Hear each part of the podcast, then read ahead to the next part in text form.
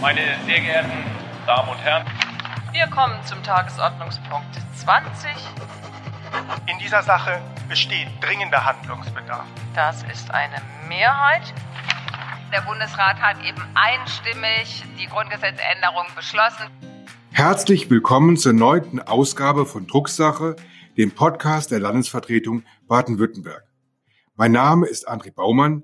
Ich bin der Bevollmächtigte des Landes und freue mich ein letztes Mal in diesem Jahr zusammen mit Ihnen einen Blick hinter die Kulissen der Bundesratssitzung zu werfen. Wir haben ja in der Bundesrepublik rund 280.000 Hektar Wald, die klimageschädigt sind, die aufgeforstet werden müssen.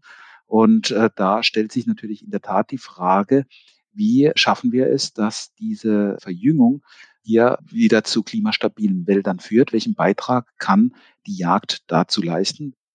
Weihnachtszeit ist Wildzeit. Klar, dass das der Landesjägermeister von Baden-Württemberg, Dr. Jörg Friedmann, so sieht. Dazu passend wurde im Bundesrat die Novelle des Bundesjagdgesetzes behandelt. Mit dem Chef des Landesjagdverbandes spreche ich über die Koexistenz von Jagd und Naturschutz. Ein Thema, das die einen auf die Palme und die anderen auf den Hochsitz bringt. Zuerst zu einem anderen Thema. Auch das erhitzt die Gemüter. Steigende Mieten, die Umwandlung von Miet in Eigentumswohnungen, die Verdrängung von Bewohnerinnen und Bewohnern aus angestammten Stadtteilen. Sie wissen, dass die Frage des Wohnens eine gesellschaftliche Frage ist, die uns alle angeht, die über den Zusammenhalt der Gesellschaft sehr viel entscheidet. Es ist eine der wichtigen sozialen Fragen, das waren die Worte der Bundeskanzlerin nach dem Wohnungsgipfel im September 2018, bei dem Spitzenvertreterinnen und Spitzenvertreter aus Regierung und Verbänden zusammenkamen, um gemeinsam Maßnahmen für mehr bezahlbaren Wohnraum in Deutschland zu entwickeln. Mehr als zwei Jahre nach dem Gipfel hat die Bundesregierung das sogenannte Baulandmobilisierungsgesetz vorgelegt. Ziel ist es, mehr Bauland zu mobilisieren und den Zugriff von Gemeinden auf Freiflächen zu vereinfachen. Wohnungsbauprojekte sollen künftig nicht mehr an bürokratischen Hürden scheitern. Eigentümer sollen nicht mehr so leicht unbebaute Grundstücke brachliegen lassen können, um auf höhere Gewinne zu spekulieren. Aber nicht nur der Bau neuer Wohnungen soll unterstützt, auch bestehende Mietverhältnisse sollen besser geschützt werden. Darauf wies auch Bundesfinanzminister Olaf Scholz im Anschluss an den Wohnungsgipfel hin. Es ist deshalb sehr problematisch, wenn Nachbarschaften Stück für Stück sich verändern und wo früher viele Leute mit bezahlbaren, also mit noch für sie erreichbaren Mieten gewohnt haben, plötzlich die gleichen Wohnungen für sehr hohe Preise verkauft werden, weil die Nachfrage so groß ist. Darum hat sich die Regierung vorgenommen, in der Tat dafür Sorge zu tragen, dass in solchen Gebieten die Umwandlung von Mietwohnungen in Eigentumswohnungen schwieriger gemacht wird, damit wir die Mieter schützen. Das halten wir für einen gesellschaftspolitischen Fortschritt. Unter dem Begriff des Umwandlungsverbotes wird das, was Olaf Scholz hier angekündigt hat, in der öffentlichen Debatte häufig beschrieben. Tatsächlich führt der Begriff jedoch an der Realität vorbei. Mit ihrem Gesetzentwurf sieht die Bundesregierung kein pauschales Verbot von Umwandlung vor. Lediglich soll es den Landesregierungen für einen befristeten Zeitraum von fünf Jahren ermöglicht werden, in Gebieten mit einem besonders angespannten Wohnungsmarkt die Umwandlung von Miet- in Eigentumswohnungen unter einen Genehmigungsvorbehalt zu stellen. So zurückhaltend die Regelung des Umwandlungsvorbehaltes auch ist, so intensiv war dieser Punkt bei der Diskussion im Vorfeld der zurückliegenden Bundesratssitzung. Konfliktlinien zwischen Wirtschafts-, Wohnungsbau und Sozialpolitik wurden hier mehr als deutlich. Ich habe mit beiden Seiten gesprochen, Mietern und Vermietern. Rolf Gassmann ist Vorsitzender des Mietervereins Stuttgart und Umgebung. Der Genehmigungsvorbehalt im Regierungsentwurf Segen für die Mieterinnen und Mieter, Fluch für die Eigentümerinnen und Eigentümer. Wir teilen als Mieterbund nicht ganz die Euphorie, weil dieser Genehmigungsvorbehalt auch mit Ausnahmen versehen ist. Nämlich wenn eine Mehrheit der Mieter in einem Haus zu kaufen gedenkt, dann soll die Genehmigung erteilt werden müssen. Und da drin sehen wir eine Umgehungsmöglichkeit. Aber grundsätzlich halten wir diesen Genehmigungsvorbehalt für richtig und für notwendig, weil die Umwandlungstätigkeit in den Städten ein Riesenproblem ist. Als Stadt mit einer immer größer werdenden Beliebtheit steht Stuttgart nicht nur in Baden-Württemberg, sondern in ganz Deutschland als ein typisches Beispiel für einen angespannten Wohnungsmarkt. Können Sie uns sagen, was der Umwandlungsvorbehalt für die Mieterinnen und Mieter in Stuttgart bedeutet?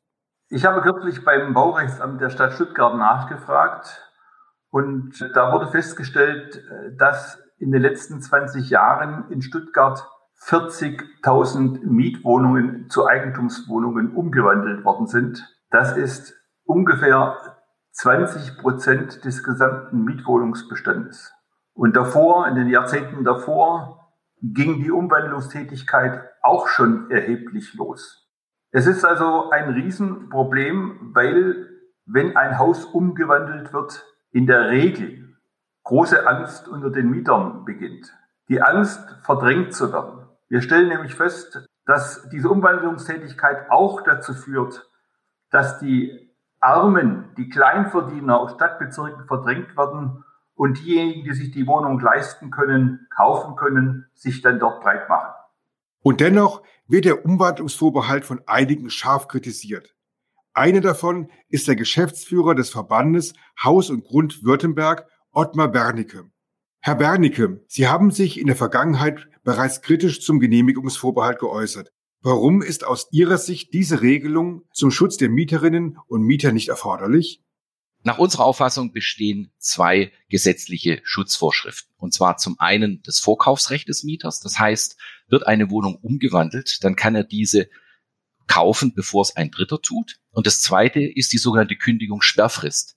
Das heißt, bei einer Umwandlung von einer Wohnung darf dem Mieter mindestens drei Jahre nicht gekündigt werden. Das kann aber bis zu zehn Jahre ausgedehnt werden. Das heißt also, diese zwei gesetzlichen Möglichkeiten sehen wir als ausreichend an.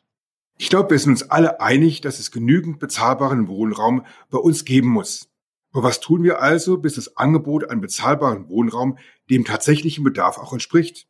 Sie sollten sich eigentlich verhalten wie bisher, denn der private Vermieter hat ein langfristiges Mietverhältnis im Blick und ist daher eben nicht so am Marktpreis orientiert wie eben ein großes Unternehmen und damit wird eben in der Regel nicht die Miete genommen, die man eigentlich erzielen könnte. Und die zweite Möglichkeit, Sie sollten bei Ihren Kommunen vorstellig werden und dort äh, Druck machen, dass man die dort vorhandenen Flächennutzungspläne eben in Bebauungspläne umsetzt, um damit schnell Bauflächen zu erstellen und eben das auch dann wieder Private wieder bauen dürfen. Gänzlich auflösen wird man diesen Konflikt kurzfristig nicht können. Die angespannte Lage auf dem Wohnungsmarkt und die damit verbundenen Sorgen und Nöte führen uns jedoch unmissverständlich vor Augen, dass hier dringend gehandelt werden muss. Der Umwandlungsvorbehalt kann bei aller Kritik sicherlich ein wichtiges Zahnrad im Getriebe sein. In der praktischen Umsetzung gilt es aber natürlich immer auch ein Auge auf die Befürchtungen der Kritikerinnen und Kritiker zu haben und im Zweifel nachzusteuern.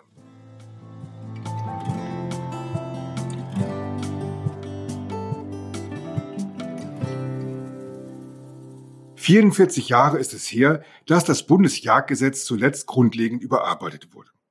So rar die Überarbeitungen des Gesetzes in den letzten Jahren war, so rar sind auch die Berührungspunkte, die viele Menschen in ihrem Leben mit der Jagd haben. Dabei spielt die Jagd besonders im Bereich des Natur- und Umweltschutzes eine große Rolle. Hier gibt es fast traditionell intensive Diskussionen. Ich habe die Novelle des Bundesjagdgesetzes zum Anlass genommen, um mit dem Landesjägermeister Baden-Württembergs Dr. Jörg Friedmann einmal etwas grundsätzlicher über ein Thema zu telefonieren, das zugegeben in mir ein wenig die Leidenschaft entfacht. Ja, lieber Herr Friedmann, also nochmal ganz herzlichen Dank, dass Sie Zeit haben für unseren Podcast Drucksache. Dafür vielen Dank. Bitte gern. In der nächsten Bundesratssitzung geht es dann eben um Jagdrecht. Das ist selten, dass das Jagdrecht Teil von ähm, Bundesratsdebatten ist. Jetzt in der Vorbereitung wurde mir dann die Frage gestellt, was ist denn eigentlich ein Jäger? Und haben dann eben in der Vorbereitung manche dann reingeschaut. Jäger ist laut Duden jemand, der auf die Jagd geht. Ist das noch zeitgemäß, diese Definition? Sie ist ja nicht falsch, aber ist sie zeitgemäß? Durchaus zeitgemäß. Die spannendere Frage ist aber dann die, was heißt eigentlich auf die Jagd gehen? Viele Menschen, die jetzt nicht so sehr sich mit dem Thema beschäftigen, meinen, auf die Jagd gehen bedeutet, ich gehe raus, schieße, nehme ein Stück Wild mit heim und das war's. Aber das Schießen ist ja das Allerwenigste. Jagd ist ja viel mehr. Auf die Jagd gehen heißt ja jagdliche Einrichtungen bauen und äh, unterhalten. Das heißt Lebensraumpflege, mähen oder dann auch äh, schauen, welche Gehölze draußen gepflegt gehören. Das heißt Wildschäden vermeiden, Wildschäden beseitigen, für Wildschäden bezahlen unter Umständen. Oder wenn nachts um zwei das Telefon klingelt, und die Polizei ist dran, es liegt ein schwer verletztes Reh oder ein schwer verletztes Wildschwein im Straßengraben, dann heißt es auch auf die Jagd gehen. Und ähm, daraus wird auch deutlich, auf die Jagd gehen sehe ich als Berufung und nicht als Hobby an, denn äh, ein Hobby, das betreiben Sie, wenn es Ihnen Spaß macht, wenn Sie gerade Lust und Laune haben.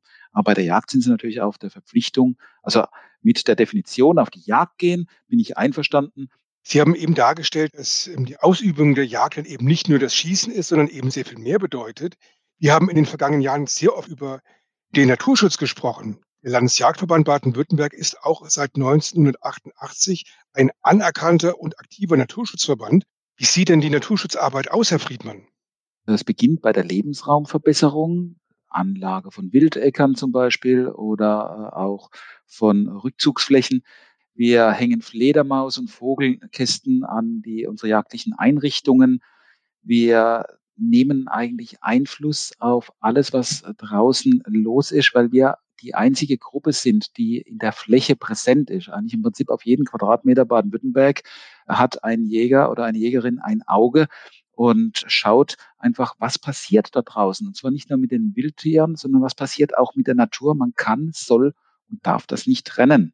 Ich bin jetzt auch seit rund 30 Jahren im Naturschutz aktiv und habe dann eben auch die Debatten zwischen den Jagdverbänden und den klassischen Naturschutzverbänden in diesen 30 Jahren verfolgt. Nach meinem Eindruck haben sich diese sehr fundamentalen Debatten in den vergangenen Jahren eher gelegt. Wir haben zwar auch, hm, als das Jagdrecht diskutiert wurde in Baden-Württemberg, auch diskutiert. Ich fand immer fair und eher sehr konstruktiv. Aber ist es auch Ihr Eindruck und wo sind im Moment gerade die die Hauptdiskussionspunkte zwischen den klassischen Naturschutzverbänden und dem Landesjagdverband. Also Ihre Einschätzung, die bestätige ich und es ist ein Streit oder ein Diskurs, ist vielleicht ein schöneres Wort dafür, dient ja auch dazu, um in der Sache voranzukommen. Ein Thema, was ja momentan unheimlich in der Diskussion auf Bundesebene ist, auch auf Landesebene, aber auf Landesebene, wie ich finde, mit einem ganz angenehmeren anderen Einschlag in der Diskussionskultur, ist das Thema Wald und Wild. Wir haben ja in der Bundesrepublik rund 280.000 Hektar Wald, die äh, klimageschädigt sind, die aufgeforstet werden müssen. Und äh, da stellt sich natürlich in der Tat die Frage, wie äh, schaffen wir es, dass diese Verjüngung hier wieder zu klimastabilen Wäldern führt? Welchen Beitrag kann die Jagd dazu leisten? Welchen Beitrag sollte sie dazu leisten? Und wir erleben hier auf Bundesebene, dass immer wieder eine Diskussion angefacht wird nach dem Motto Wald vor. Und das sind Diskussionen, die führen uns nicht weiter. Denn Verbiss der eine Naturverjüngung oder eine Verjüngung überhaupt gefährdet, hat vielfältige Ursachen. Und da kommen einfach unterschiedliche Sichtweisen, prallen da aufeinander. Aber man muss dann auch wirklich sich die Situation in den Revieren anschauen und überlegen, wie kann ich die positiv beeinflussen. Jetzt liegt im Bundesrat eine Novelle des Bundesjagdgesetzes auf dem Tisch. Das ist eine der wenigen Jagdnovellen in den vergangenen Jahrzehnten. Ich glaube, das Jagdgesetz auf Bundesebene besteht seit 1976. Was ändert sich denn alles, Herr Friedmann? Werden da alte Zöpfe abgeschnitten? Und wenn ja, welchem? Wie schätzen Sie das ein? Da haben wir zum einen äh, die Jungjägerausbildung. Und hier werden Standards festgeschrieben, die wir durchweg begrüßen. In Baden-Württemberg zählen die nämlich schon längst und äh, wir haben eine Jägerprüfung, die äh, bundesweit als Vorbild dient. Das heißt also, der Nachwuchs ist da, er muss aber natürlich gut ausgebildet werden. Das wird jetzt im Bundesjagdgesetz geregelt. Dann wird ein Schießübungsnachweis eingeführt für die Teilnahme an Bewegungsjagden.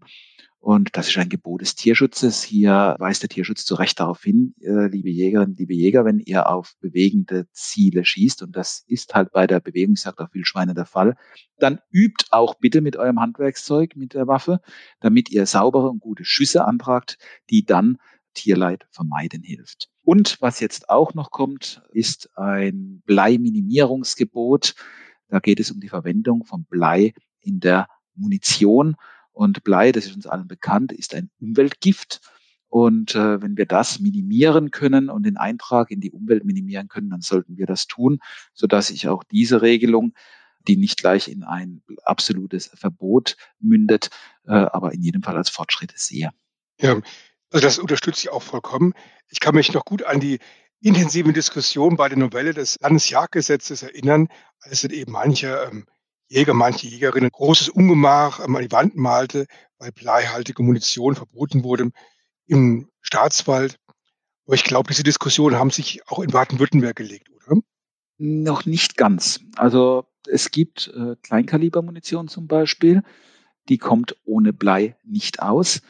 Und äh, wir müssen auch beim Thema Bleimunition erkennen, dass die Welt nicht so einfach ist, wie wir sie gerne hätten. Und das ist dann die Frage, muss ich von 100 auf 0 fahren? Aus meiner Erfahrung oder Einschätzung ist es so, dass es vor allem auch Waffen und Kalibertypen gibt, bei denen es mit der bleifreien Munition tatsächlich Schwierigkeiten gibt. Und es bestätigen uns auch die Nachsucheführer. Es gibt aber auch Waffen- und Munitionstypen, da funktioniert es einwandfrei. Und es ist ein Tierschutzthema, dessen müssen wir uns annehmen. Ich habe noch eine Frage. Wir haben in den vergangenen Podcast-Sendungen immer wieder über die Schweinehaltung gesprochen, über den Kastenstand.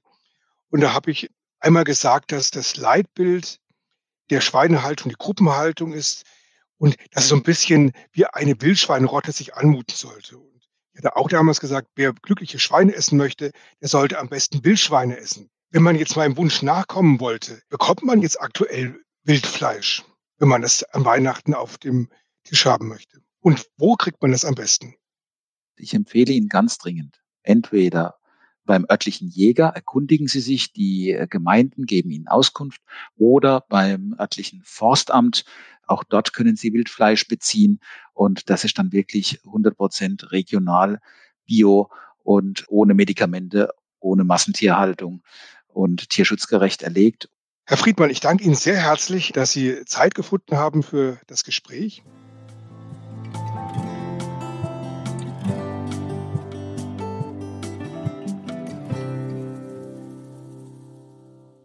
In diesem Gesetz wurden gute Regelungen zur Adoption unsachgemäß mit einer Zwangsberatung verknüpft für Fälle, in denen dies einfach nicht passt. Darum bitten Sie ich sehr um Verständnis, dass wir diesem Gesetz in der vorliegenden Fassung heute nicht zustimmen können. Das vom baden-württembergischen Sozialminister Manne Lucher bei seiner Bundesratsrede im Sommer dieses Jahres eingeforderte Verständnis teilte die Länderkammer mehrheitlich. Der Bundesrat stoppte das Adoptionshilfegesetz, weil dies nach Auffassung mehrerer Landesregierungen lesbische Paare diskriminierte. Bei der Geburt eines Kindes in eine Zwei-Mütter-Ehe sollte das ursprüngliche Gesetz nicht nur eine Stiefkindadoption durch den zweiten Elternteil erforderlich sein, sondern zusätzlich eine verpflichtende Beratung durch die Adoptionsvermittlungsstelle eingeführt werden. Die Ablehnung dieser zusätzlichen Hürde auf dem Weg zur gemeinsamen Elternschaft schien vorprogrammiert. Da half auch nicht der eindringliche Appell der Bundesministerin Franziska Giffheim am Ende ihrer Bundesratsrede. Aber lassen Sie es uns doch zum 1. Oktober auch tatsächlich hinkriegen, dass diese gute Regelung, dieses gute Gesetz in Kraft treten kann. Die grün mitregierten Landesregierungen pochten auf eine Änderung in dem vorliegenden Gesetzesentwurf und somit wurde die Anrufung des Vermittlungsausschusses unumgänglich. Anfang Dezember konnte sich die Bundesregierung nach längeren Verhandlungen durchringen, das Gremium mit jeweils 16 Vertreterinnen und Vertretern aus dem Bundestag und den Ländern einzuberufen. Der Vermittlungsausschuss schlug Mitte Dezember einen Kompromiss vor, der nun vom Bundesrat und Bundestag verabschiedet wurde. Danach gibt es keine Beratungspflicht, wenn die annehmende Mutter zum Zeitpunkt der Geburt des Kindes mit der leiblichen Mutter des Kindes verheiratet ist oder in einer verfestigten Lebensgemeinschaft in einem gemeinsamen Haushalt lebt. Zudem soll bei Stiefkindadoptionen lesbischer Paare wie bisher das ohnehin am Verfahren beteiligte Jugendamt die im Gesetz vorgeschriebene fachliche Äußerung abgeben, sodass auch die zusätzliche Beteiligung der Adoptionsvermittlungsstelle entfällt. Zur Einordnung des Kompromisses habe ich die promovierte Psychologin beim Deutschen Jugendinstitut Ina Bowenschen und den Berliner Rechtsanwalt Dirk Siegfried vom Lesben- und Schwulenverband Deutschland befragt. Beide waren bereits bei der Anhörung des Bundestages als Expertinnen und Experten beteiligt. Frau Dr. Bowenschen, wie bewerten Sie den im Vermittlungsausschuss verabschiedeten Kompromiss? Ja, ich bewerte es als sehr positiv, dass ein Kompromiss erreicht werden konnte. Das Adoptionshilfegesetz bringt aus meiner Sicht sehr wichtige Veränderungen für das gesamte Adoptionswesen in Deutschland. Und ich finde es sehr schön, dass nach diesem langen Reformprozess, den ich ja auch begleitet habe, dass es nun voraussichtlich im kommenden Jahr dann in Kraft treten wird, das neue Gesetz. Also vor allem zwei Punkte würde ich gerne hervorheben. Zum einen, dass ein Recht auf Beratung für alle an der Adoption beteiligten Personen, das sind ja die Kinder, die abgebenden Eltern und die annehmenden Eltern, dass dieses Recht auf Beratung gestärkt wird. Und zum anderen ist es aus meiner Sicht sehr wichtig, dass bei allen Adoptionen die kindeswohlorientierte Einzelfallprüfung bleibt denn das Kindeswohl ist und bleibt bei Adoption eben der Maßstab. Was ist Ihre Einschätzung zu der Einigung, Herr Siegfried? Hat sich die Hängepartie zu dem Gesetz mit Blick auf das Ergebnis aus Ihrer Sicht gelohnt? Ich finde, es ist immer noch ein schlechtes Gesetz, aber es ist ein weniger schlechtes Gesetz. Also es hat sich auf jeden Fall gelohnt, das ursprüngliche Gesetz verhindert zu haben. Ich will noch einmal nachfragen, Herr Siegfried. In Ihrer Stellungnahme zum Gesetzentwurf haben Sie geschrieben, dass die, Zitat Anfang, Neuregelung die Diskriminierung lesbischer Elternpaare und derer Kinder, Zitat Ende, vertiefe. Im Vermittlungsausschuss müssen Kompromisse gemacht werden, um Mehrheiten zu erlangen. Welche Diskriminierung konnte nun verhindert werden und welche besteht vielleicht noch weiter fort? Die Diskriminierung von lesbischen Elternpaaren, in deren Beziehung ein Kind hineingeboren wurde oder wird, die ist auf jeden Fall verhindert worden. Das ist gut. Was fortbesteht, ist generell die Diskriminierung äh, lesbischer Elternpaare, die einfach darin besteht, dass diese Paare adoptieren müssen in einer Situation, in der Heteros nicht adoptieren müssen. Das ist und bleibt diskriminierend. Die Lösung besteht, äh, die liegt seit langem auf dem Tisch. Die mögliche Lösung, die besteht darin, dass im Abstammungsrecht äh, lesbische Paare gleichgestellt werden. Das heißt, dass die Ehefrau einer Frau, die ein Kind bekommt, ebenfalls Mutter wird, automatisch, genauso wie es bei Heteros eben auch ist. Und äh, zweitens, dass es auch die Möglichkeit einer Mutterschaftsanerkennung geben muss, genauso wie es aktuell eben eine Vaterschaftsanerkennung gibt. Wie wir gehört haben, wurde die ursprünglich verankerte Beratungspflicht bei einer Stiefkindadoption zum Beispiel von Schwulen- und Lesbenverbänden scharf kritisiert, dass sie die Diskriminierung lesbischer Elternpaare vertiefe, die schon jetzt unter einer Diskriminierung zu leiden hätten. Frau Dr. Bowenschen, können Sie die Kritik nachvollziehen und was wäre für Sie die beste Lösung für zwei Mütterehen? Ja, also ich kann die Kritik wirklich sehr gut nachvollziehen. Und tatsächlich gibt es für Familien mit zwei Müttern schon sehr gute Lösungsvorschläge. Also hier ist vor allen Dingen der Abschlussbericht des Arbeitskreises Abstammungsrecht zu nennen. Und für mich wäre, so wie der Arbeitskreis das eben auch vorschlägt, die beste Lösung die Mitmutterschaft bei Familien mit zwei Müttern im Abstammungsrecht zu regeln.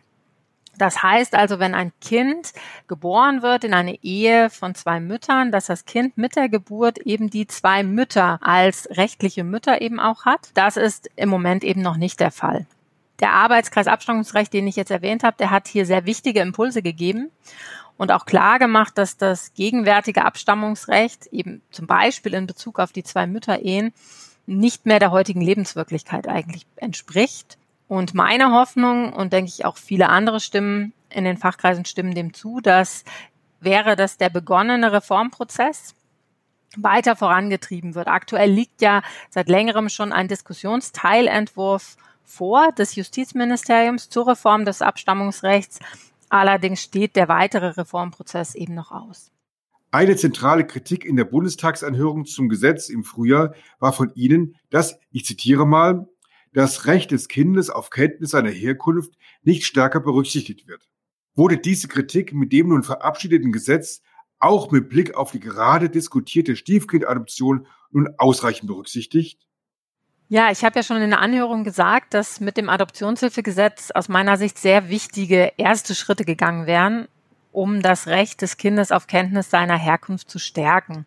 Also die Aufklärung des Kindes über die Adoption wird gefördert und die Offenheit von Adoptionen innerhalb der Adoptivfamilie, aber auch der Austausch zwischen Adoptivfamilie und Herkunftsfamilie wird gestärkt. Und aus meiner Sicht geht das aber eben noch nicht weit genug. Und hier gibt es tatsächlich auch eine große Zahl anderer Stimmen aus Fachkreisen, die ähnlich denken.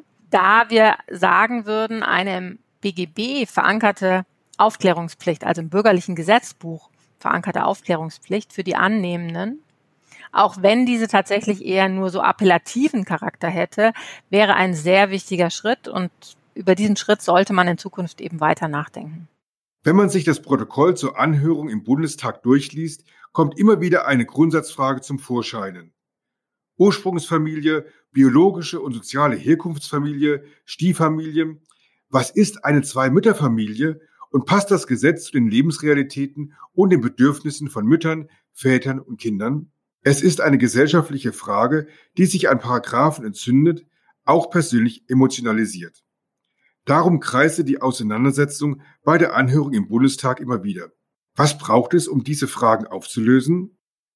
Erstens möchte ich der Einschätzung widersprechen, dass das äh, irgendwie um diese äh, Bedürfnisse gekreist wäre im Bundestag. Aus meiner Sicht war es gerade erschreckend, wie äh, wenig auf Bedürfnisse geachtet wurde und auf Interessen, sondern das einzige Interesse aus meiner Sicht bestand darin, dass die Regierungsfraktionen unbedingt ihr Gesetz durchkämpfen wollten und durchdrücken wollten. Und äh, es war erschreckend zu sehen, wie wenig überhaupt auf Bedürfnisse von Familien und auf Bedürfnisse von Kindern geachtet wurde.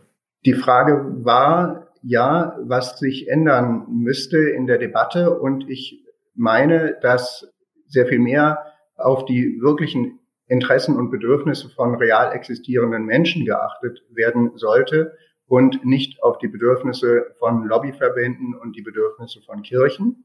Und äh, dass sich die Mehrheitsgesellschaft einmal damit befassen müsste, warum sie so lesbenfeindlich ist und warum so wenig Solidarität mit Lesben da ist und warum so viel Verachtung gegenüber Lesben vorhanden ist und insbesondere so viel Bevormundung, wenn es darum geht, dass Lesben Kinder haben.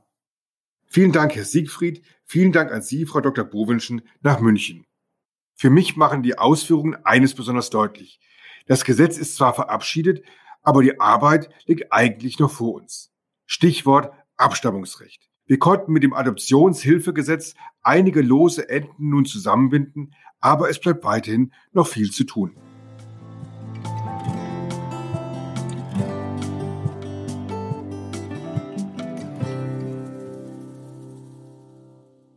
Pausenlose Stop-and-Go-Programme, die es unmöglich gemacht haben, dass eine industrielle Einstellung und Entwicklung auf diesem Gebiet passieren konnte. Es war aber immer in Frage gestellt, es war in Frage gestellt, weil, und es ist heute noch in Frage gestellt, weil es den herkömmlichen energiewirtschaftlichen Strukturen und den dahinterstehenden Interessen widerspricht. Merkte der Bundestagsabgeordnete Hermann Scheer, einer der Wegbereiter des Erneuerbaren Energiengesetzes zum zehnjährigen Jubiläum im Februar 2010 im Deutschen Bundestag kritisch an. Zehn Jahre sind vergangen. Dieses Jahr feiert das EEG seinen 20. Geburtstag. Weitgehend ohne große Reden, aber mit einer umfänglichen Reform. Diese hat der Bundesrat am Freitag verabschiedet. Die Förderung der erneuerbaren Energien ist längst volljährig geworden. Die neue Energiewelt ist nicht mehr wegzudenken. Aus Stop and Go wurde ein beständiges Surren. Und doch kann genug nicht genügen, wie man aus den Reden im Bundestag und Bundesrat herausholen konnte. Das, was wir hier heute Morgen machen, ist Parlamentarismus pur. Dass CDU, CSU und SPD die Kraft haben, einen Gesetzesentwurf einer Regierung massiv zu verbessern, ist Parlamentarismus. Und ich bin stolz darauf, dass wir dieses hier heute miteinander beschließen. Diese Novelle wird diesem Anspruch nicht im Ansatz gerecht. Das muss ja ganz klar gesagt werden. Es ist tragisch, dass die Bundesregierung die dringend notwendige Reform des EEG verschiebt. Die Bundesregierung hat mit dieser Novelle neben den Aufgaben des Klimaschutzes auch die Chancen der Energiewende liegen gelassen. Aber wir können sie später noch ergreifen. Allerdings, und das ist hier auch schon angemerkt worden, verfehlt die Reform insgesamt leider deutlich die Anforderungen der Zeit. Die jetzt im Gesetz festgeschriebenen Ausbaupfade sind für den von der Großen Koalition selbst angestrebten 65 Prozent Anteil von erneuerbaren Energien am deutschen Strommix viel zu gering. Die Bundesregierung kalkuliert für 2030 mit einem leicht sinkenden Stromverbrauch gegenüber heute. Aber alle Expertinnen und Experten sind sich einig, dass der Stromverbrauch steigen wird. Da neue Nachfrager wie Wärmepumpen, Elektroautos oder Wasserstoffelektrolyseure zusätzlichen Strom aus erneuerbaren Energien benötigen. Der verabschiedete Gesetzentwurf verstetigt die Entwicklung der erneuerbaren Energien. Das ist die gute Nachricht zum Fest. Der Motor summt weiter. Es gibt kein Stop and Go, aber auch kein Turbo, um die anstehenden Herausforderungen der Energiewende und der Klimakrise zu bewältigen. Eine weitere Etappe ist geschafft. Der Bundesrat hat die Novelle ohne Einspruch passieren lassen. Was auf dem Fußballplatz gilt, gilt auch hier. Nach der Novelle ist vor der Novelle. Den Anstoß dafür hat die EU mit ihren jüngst erhöhten Klimazielen bereits gegeben. Happy Birthday, schöne Weihnachten, liebes EEG, aber bald stehst du wieder auf der Tagesordnung des Bundesrates.